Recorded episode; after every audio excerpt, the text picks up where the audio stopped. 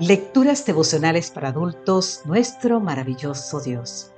Cortesía del Departamento de Comunicaciones de la Iglesia Adventista del Séptimo Día Gascue en Santo Domingo, capital de la República Dominicana. En la voz de Sarat Arias.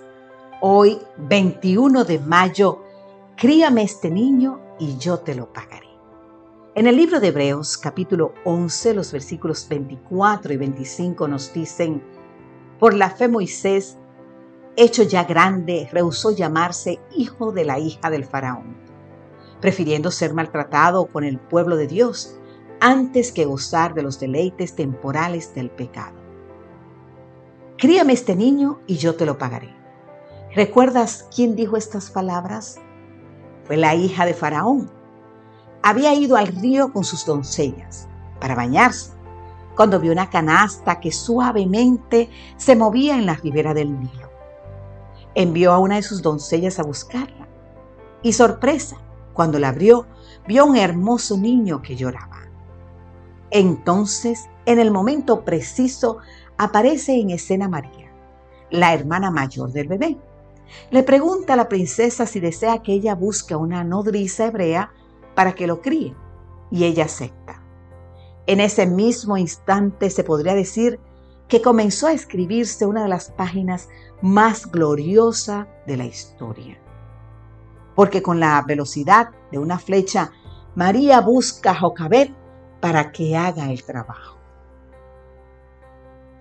Críame este niño y yo te lo pagaré. La princesa pensaba que simplemente estaba contratando a una empleada pero por la mente de Jocabet pasaban otras ideas.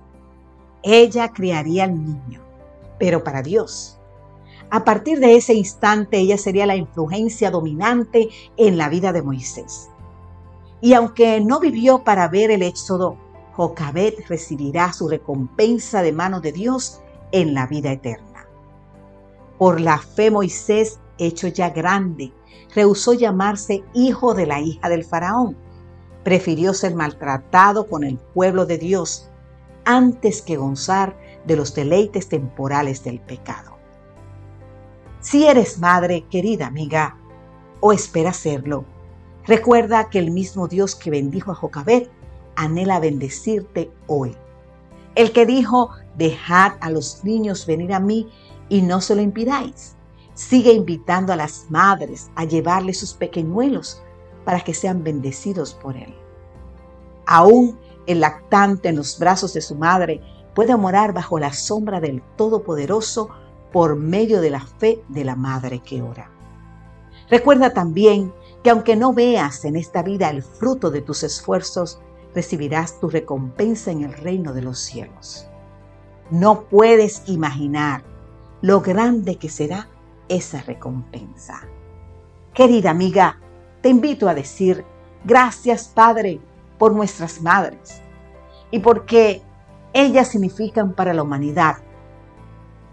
Concedes hoy tu bendición y danos el gozo de verlas en la patria celestial. Amén, Señor. Amén.